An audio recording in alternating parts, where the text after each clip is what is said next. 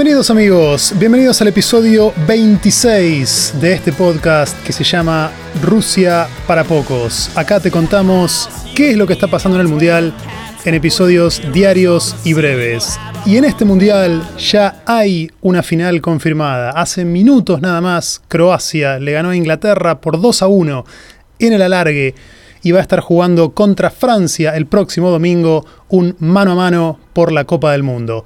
De esta manera, Inglaterra va a estar jugando contra Bélgica el sábado por el tercer puesto.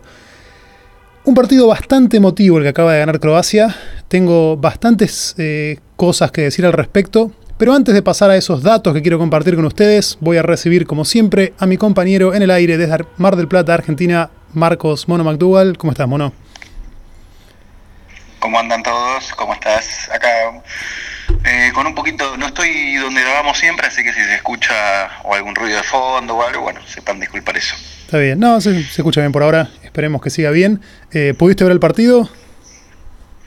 Sí, eh, a ver, como vos dijiste recién, es emocionante.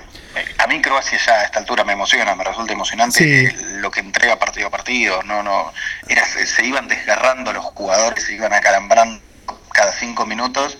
Recordemos que esto nunca pasó en la historia de los mundiales, es el tercer alargue que se da y, empieza a quemar un poco todos los libros, porque todo el mundo siempre dice que la parte física, el emparejamiento físico hace que el que tiene uno o dos alargues eh, no, no, no aguante los partidos. Croacia viene aguantando 120 minutos sí, es todas las series. Es tremendo.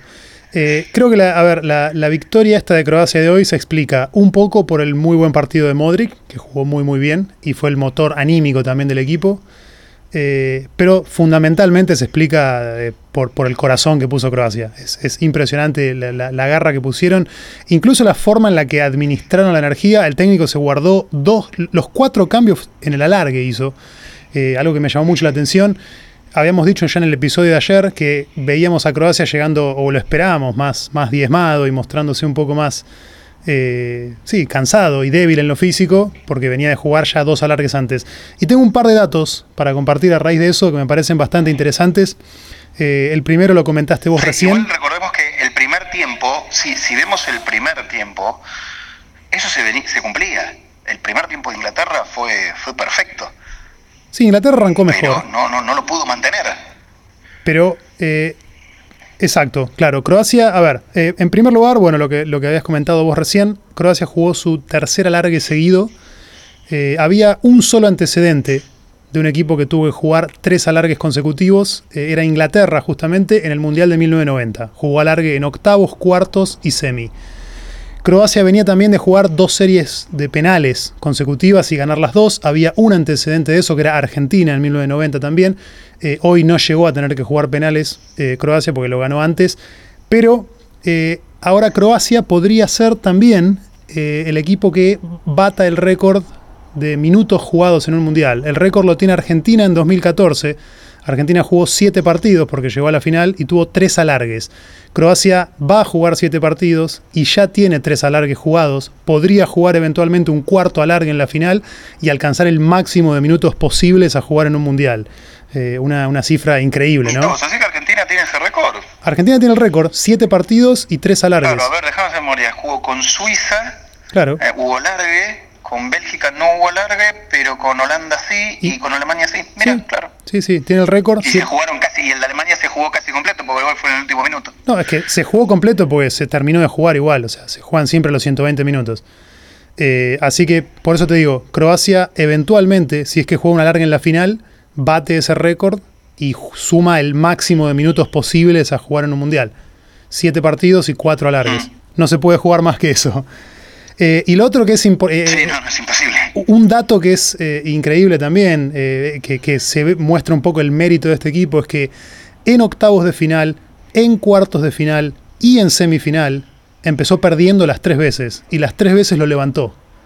No es un dato menor. Bueno, eso, eso sí, eso era algo que yo quería, también yo quería decir, este mundial otra vez quema todos los prejuicios y, de lo anterior ¿Cuál es una de las máximas que siempre históricamente hemos escuchado en los mundiales? No se puede, no se levantan los partidos en un mundial. El que empieza ganando difícilmente se lo da vuelta. Este fue el mundial que más partidos se dieron vuelta.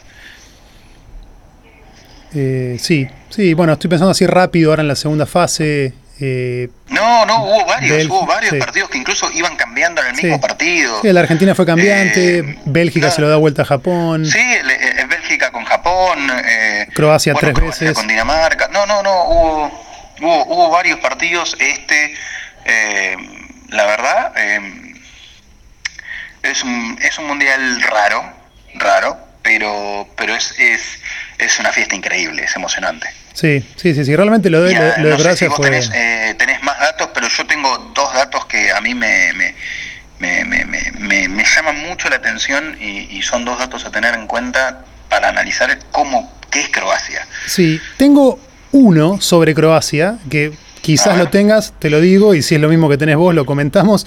Eh, Croacia tiene ya, de los goles que hizo, hay ocho jugadores que convirtieron goles del plantel de Croacia. Solamente hay dos. No, ese no, no, no, lo tenía. Claro, hay ocho jugadores distintos y eso incluye defensores, volantes y delanteros. Eh, y eso te muestra un poco también, eh, no sé, qué, es Croacia, ¿no? Te, dice un poco qué es Croacia. Ha metido goles de pelota parada, ha metido goles aprovechando errores del rival, ha metido goles llegando. pelota parada, la pelota parada de Inglaterra es, es, un cuasi. Es, es, letal, sí, es letal. Es realmente no, letal. No hay manera de defenderla. ¿ah? No sé si vos viste la jugada en que el 4 de Croacia saca la pelota en la línea. No hay forma de defender esa jugada. Sí, sí. En parte por mérito del lanzador, ¿no? De Trippier. Eh, pero no, está claramente. Está... No pudieron encontrar la vuelta en todo el mundial esa jugada. Claramente está muy bien trabajada y sí, eh, sobre todo cuando metió el segundo Croacia, que, que quedaban todavía 10 o 15 minutos. Eh, yo lo veía y digo, bueno, acá cada las dos o tres pelotas paradas que tuvo Inglaterra era como que decía, bueno, esto es medio gol, porque se van a ir todos para arriba y si generalmente ya ganan de arriba, van a meter más gente y como que sí, cada córner era medio gol y la que saca el defensor en la línea es, eh, bueno, no fue gol de casualidad. Sí. Bueno, hay, hay otros, hay un par de datos. Eh, uno, de, bueno, uno de Inglaterra, yo hoy ya no, no tengo ninguna duda, vi al mejor arquero del mundial. Para mí, yo sé que todos van a ir con Loris, el francés, pero para mí Pickford, el arquero inglés, es de lo mejor que, que, tuvo el mundial. Sí, sí, es bueno. Courtois también eh, tuvo, tuvo eh, anduvo bien. Estamos hablando de cuestiones más subjetivas, de estilos. A mí me gusta más el estilo del arquero inglés por una cuestión personal, pero pero admito que son, a ver, los cuatro arqueros, incluso, bueno, ahora Subasic no es un arquero estético, pero pero está está al nivel, está al nivel de los otros. Eh, a mí personalmente no me gusta su estilo, pero no admito, no, no dejo de reconocer que, ah, fíjate, hubo jugadas en este partido, jugadas que para la mayoría de la gente no pasan, ni siquiera son, son, forman parte de un resumen, pero son jugadas que iban muy precisamente y muy complicadas al borde del área, pelotas arriba estoy hablando, y los arqueros salían a jugarse la vida o a agarrarla o a romper. Eso es muy, muy difícil de hacer. No cualquier arquero, te diría que la mayoría de los arqueros del mundo no lo hacen, no tienen ese dominio de área. Y hoy yo vi los dos arqueros, tanto Pickford como Subasic, que iban al borde del área a romper y ganaban Sí. Sí, sí, un, muy buen arquero, el arquero inglés, eh, un, un, arquero que no sé, yo personalmente no lo tenía muy visto, creo que la mayoría de, la gente no lo tenía tan visto porque... No, yo lo, yo lo descubrí en este mundial. Sí, sí, lo sí. descubrí en este mundial. Sí, sí, sí, pero gran mundial. Y a eh... lo tenía de vista, pero no sabía quién era, pero la verdad no, no creo que no había visto más de tres partidos de ese muchacho. Sí. Bueno, pero hay, los datos que yo te quería dar son más, eh, como varios programas ya hemos mezclado cuestiones culturales, sociales, geopolíticas, pero que son datos que me parece que van a sorprender a más de uno. ¿Vos sabías la cantidad de habitantes que tiene Croacia? Eh, lo, leí hace un rato, 4 millones de habitantes. 4 millones de habitantes, estamos hablando de un, de un casi Uruguay. Sí. Un poquitito más que Uruguay, no mucho más. Sí, sí. Me pareció un dato muy, muy impactante. Eso por un lado. Segundo, Croacia no tiene ni 20 años de existencia como país. Sí. Recordemos que la guerra de los Balcanes empieza en el 91, dura hasta como el 94, 95, dependiendo, como, como lo querramos ver. El plebiscito que, que, le da forma a Croacia, independencia, lo podemos ver que se considera del 91, pero la guerra se extendió eh, Es más, el 94 no, no, no lo juegan, no, no competían siquiera. No, no, el etcétera. El primero fue el y 98. El primer mundial es el de Francia, justamente, con quien va a jugar la final. Sí. El, y Croacia llega a la semifinal. O sea que de casualidad no hubo una final. Sí, sí, Croacia justamente con Francia perdió la semifinal. Sí, y, y ese, en ese mundial salió tercero. Sí. También con la generación de Boban, Zucker, todos esos Prosineki, que ya lo hemos dicho. Pero en ese mundial Croacia también arrancó y compartió el grupo con, Argentina. Sí. Y a mí me, me, resulta muy fuerte que un país de 4 millones de habitantes, que debe tener que tiene 20 años de existencia, que tiene pocos mundiales, ¿cuántos mundiales participó? 4 o 5, de los cuales en dos llegó a en uno llegó a semifinal y en otro llegó jugó a la final. Sí. Sí, Croacia. Este es el quinto mundial que juega. Eh, el primero fue el del 98, que quedó tercero. Se escuchan bocinas de fondo, quizás. Eh, son los hinchas croatas festejando, lo aclaro. Eh, estoy sentado en el balcón de casa, como siempre. Ya dije que viven muchos croatas en Alemania y está pasando la procesión de autos por acá cerca. Croacia jugó el Mundial 98, que quedó tercera, y después jugó tres, había jugado tres mundiales más, que quedó eliminada en fase de grupos. Este es el quinto mundial, llega a la final esta vez. Sí, y además a este mundial llegó por el repechaje y al mundial pasado lo mismo. También jugó repechaje. Sí. Por eso te digo, me parece que hay paralelismos con Uruguay. Eh, está claro que es muy meritorio ya un país de 4 millones de habitantes eh, poniendo un equipo que llega a la final de un mundial y, eh, ya es, recontra meritorio. Y, después, bueno, sabiendo que, vienen del, del, sufrimiento que implica la guerra, eh, haber formado una generación de jugadores después de haber pasado por la guerra, porque estos jugadores eran todos chicos durante la guerra. Además, esta generación es de la guerra. Exacto, es la, exacto. Es la primera generación de la guerra. Exacto, exacto. Haber formado una camada de jugadores así eh, es, muy meritorio, ¿no? Sí, no solo en el fútbol, sino también en el básquet. Eso también. Sí, básquet. O sea, eh, tienen las raíces, tienen las raíces Yugoslavia, los antecedentes de Yugoslavia. Por eso se inclinan por el fútbol y el básquet, obviamente. Sí. Ahí, siguiendo con ese tema, es eh, hay cuatro casos anteriores de finales donde hubo un equipo de Europa del Este. Dos veces jugó Checoslovaquia la final y dos veces la jugó Hungría.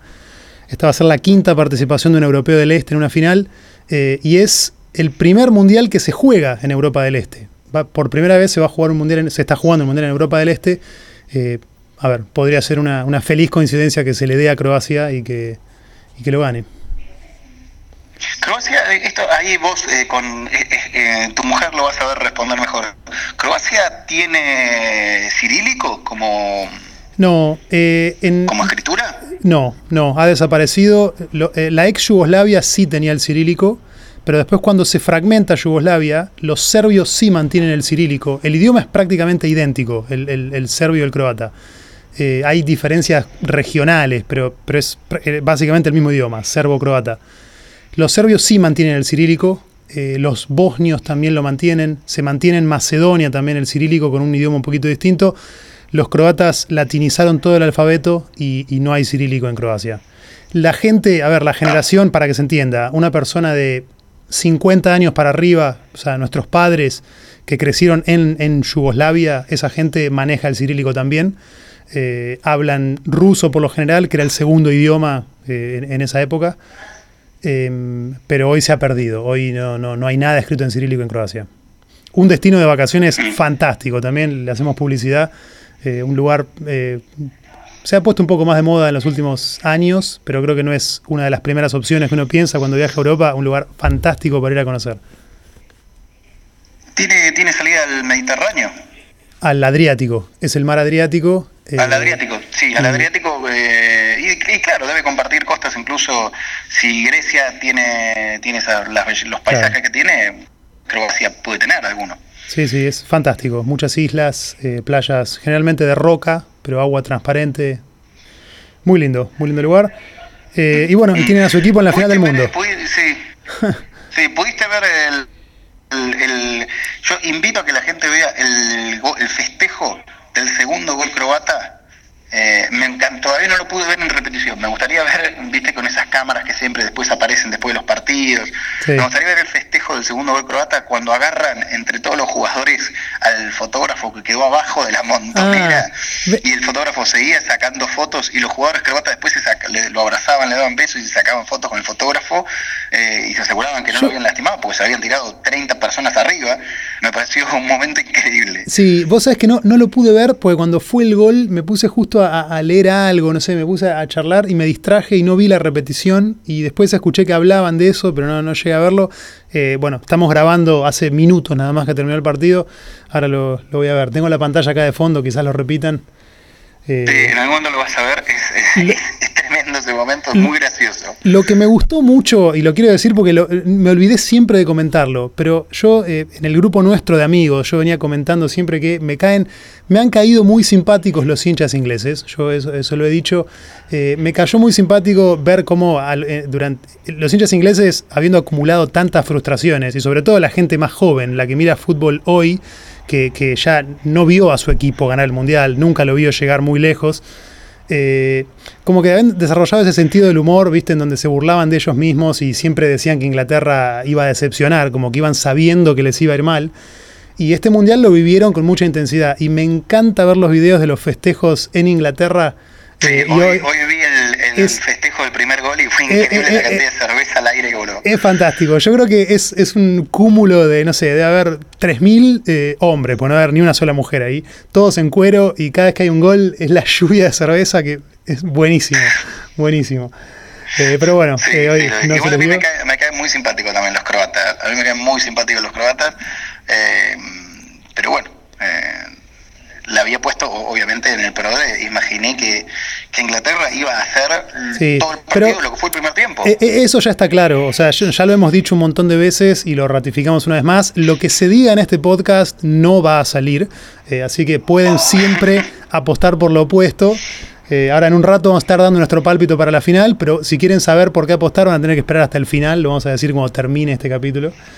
Eh, Inglaterra y Bélgica van a estar eh, cumpliendo un, un- un récord extraño. Van a jugar, van a jugar por segunda vez en el Mundial el mismo partido y por segunda vez lo van a jugar casi por nada.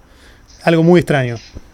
Sí, eh, esta vez eh, con una particularidad, esta vez lo van a jugar con titulares Claro, pero también un premio a consuelo, ¿no? y con ganas Eh, de ganarlo. ¿Qué tan Y con ganas de ganarlo. el partido de por el tercer puesto? eh, hay gente que está en contra de que se juegue. Yo creo que está bien, pero No, está bien, está perfecto. Yo creo que está bien que se juegue, pero creo que es, es un partido que ya está desvirtuado desde el arranque. Creo que para el equipo que fue al Mundial con ilusiones de ganar el Mundial, eh, es, es no hay eh, Es cuesta, cuesta encontrar la motivación Pero, para, eso, para hacer eso es por, pero sí, pero nosotros no tenemos que ver el fútbol como con una lógica latina o, o- o argentina que nada más que latina. Eh, un argentino sí, eh, Vilar, un Vilar, No, un Vilar pero- te- ni mirá- siquiera se, se- se va y ni siquiera lo juega. Pero para el resto del mundo eh, sigue siendo una fiesta.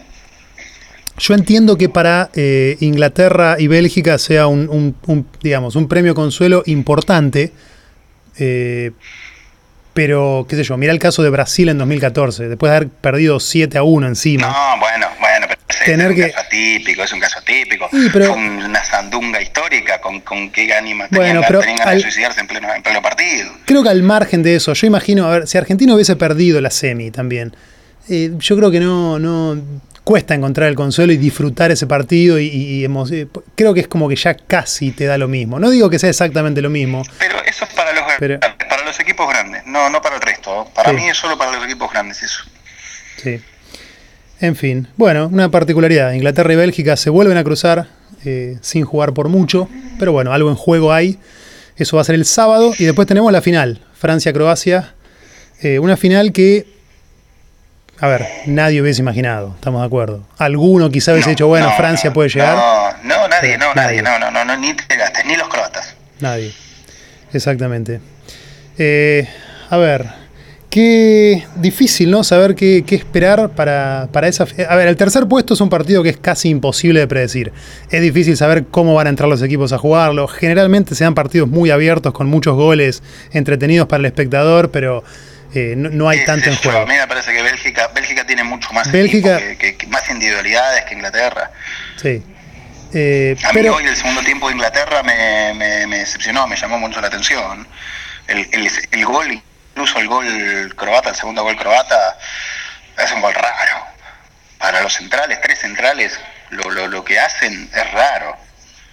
Sí, el primer gol croata es un error, hay un error ahí del central que se duerme un poco, eh, Walker, el central inglés, que espera mucho la pelota, no, no la va a buscar arriba, lo deja anticipar al, al delantero. Ahí hay un poco un error del defensor. Eh, pero después sí, también el tercero. Sí, bueno, eh, duerme. El segundo, lo, perdón. Anticipa a dos centrales. Sí. A dos centrales. Y el segundo gol también. A sí, los sí. tres. Eh, Viste, fue un partido medio, medio. Me parece que los defensores ingleses se van a ir también. Ganan pelotas en ataque, pero me parece que en defensa, que es lo principal que tiene que hacer un defensor, hoy no fue un buen partido de los defensores ingleses. Sí, de los croatas. Lobre atajó, perdón, atajó. Eh, sacó todo lo que lo que pasaba por el área lo sacó sí. el defensor del Liverpool croata. Bueno, la verdad que eh, nos ha sorprendido Croacia gratamente. Lo esperábamos un poco más, más cansado, más disminuido físicamente. Y cuando el partido fue alargue, eh, nada, al contrario, eh, corrió más que Inglaterra. Estaban mejor físicamente sí, que los ingleses. Sí, por eso, eh, eso a mí me, la verdad me, me, sorprendió. Igualmente es que debe haber sido el, el, partido con el mayor índice de calambres y desgarros del mundial. Sí, sí, pero de los dos equipos, eso me llamó la atención.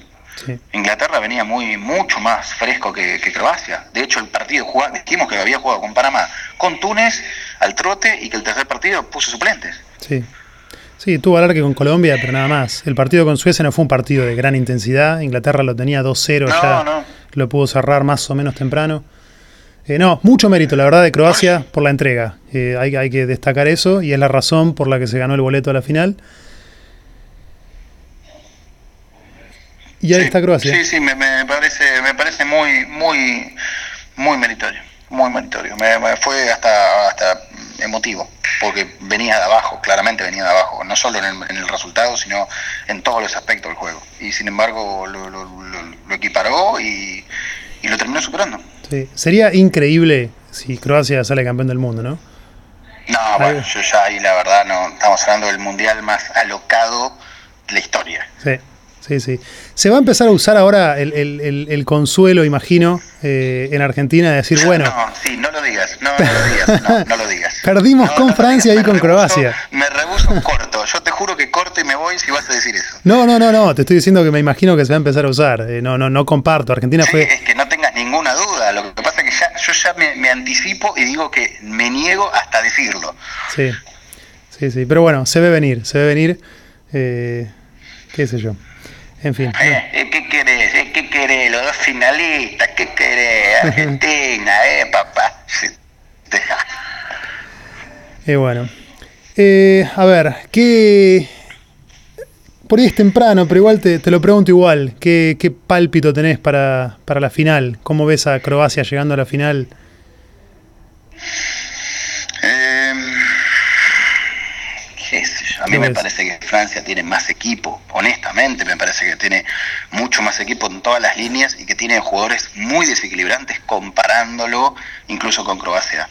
Eh, hay que ver cómo llegan también. Yo vi varios jugadores con, con aductores, agarrándose los aductores en la parte de atrás, varios, incluso a Rakitic lo vi en el tiempo de alargue.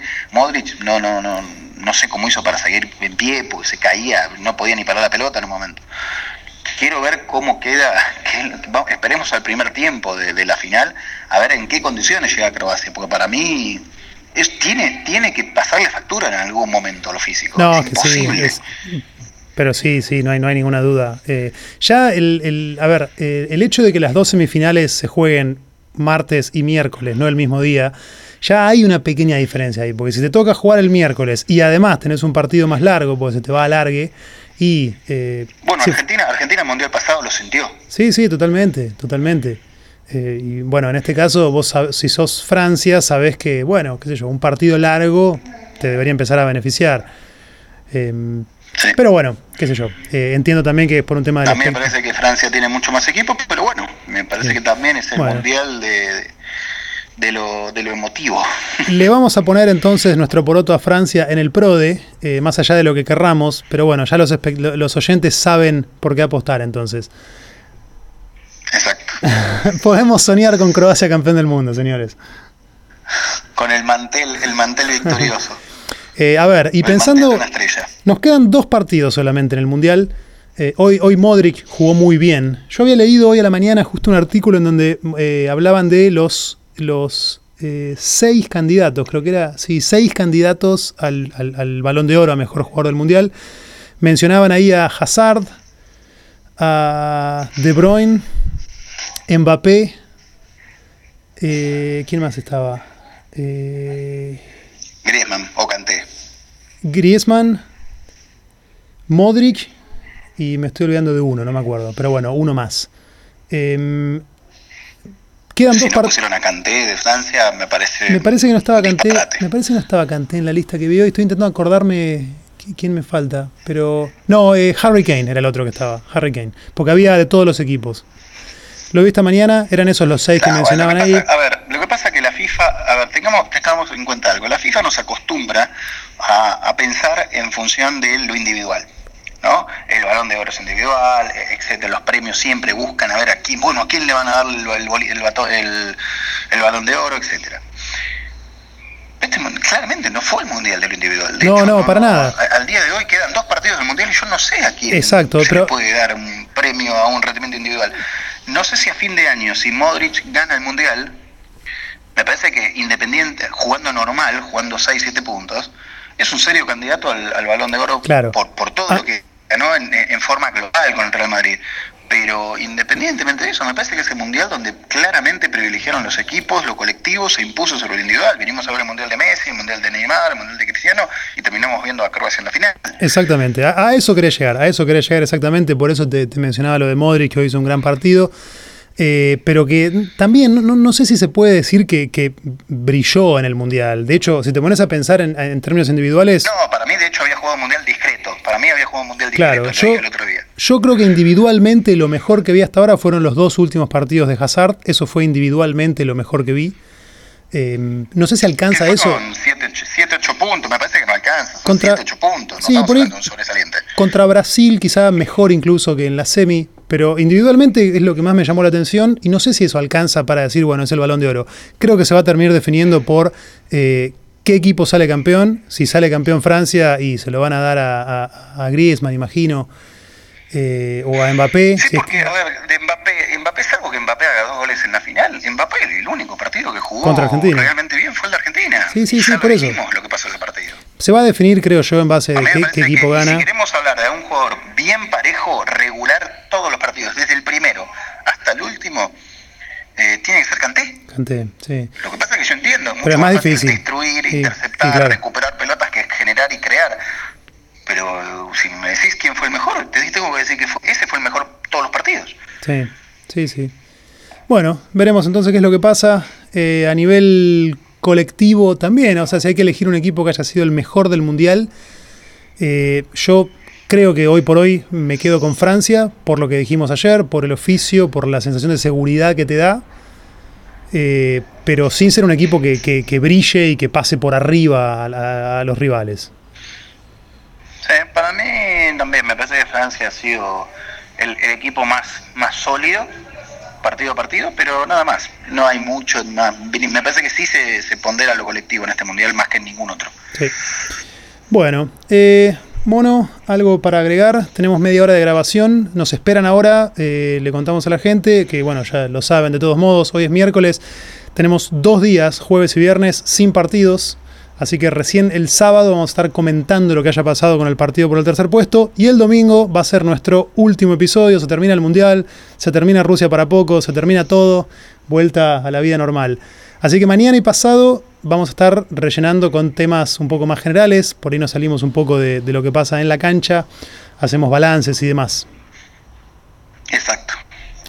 Bueno. Exacto. Lo vamos a cerrar acá entonces, eh, media horita, para compensar los dos episodios largos que hicimos ayer y antes de ayer. Yo te mando un, me parece bien. un gran abrazo como siempre. Para tanto alargue lo hacemos corto. Hoy lo hacemos corto, exacto, para compensar. Eh, estaremos hablando mañana, mono, entonces, como todos los días. Eh, y bueno, eso, hablamos mañana. ¿Mañana qué, de qué, qué, para avisarle a la gente? Mañana no, no, después lo... ¿De temas técnicos o tema recambio? Eh... Bueno, podemos hacer un día y un día. Tenemos jueves y viernes. Después lo, charlamos fuera de línea y nos ponemos de acuerdo. Me parece bien. Te mando un gran abrazo, mono. Hablamos mañana. Otro. Saludos a todos. Chao, chao. Ahí se fue el mono, amigos. Les recuerdo, como siempre, que pueden escuchar este podcast ingresando a www.soundcloud.com barra Rusia para pocos o pueden, si no, suscribirse vía iTunes. Voy a poner la cortina de fondo. Nos quedan solamente cuatro episodios. Jueves, viernes, sábado y domingo. Jueves y viernes sin partidos. Sábado hablando de lo que haya pasado en el partido por el tercer puesto. Y el domingo hablando de lo que pasó en la final. Hablando de quién ganó el mundial y cerrando este podcast que se llama Rusia para pocos, en donde te estuvimos contando qué es lo que pasa en el Mundial en episodios diarios y breves. Mi nombre es Hernández Santis. Hablamos mañana, como todos los días. Chao.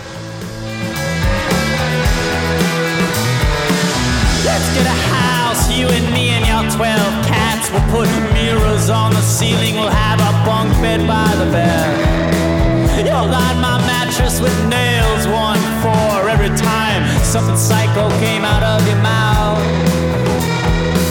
Your cavern eyes are praying, your scarlet lips have saying a sales pitch for the circus in your mind.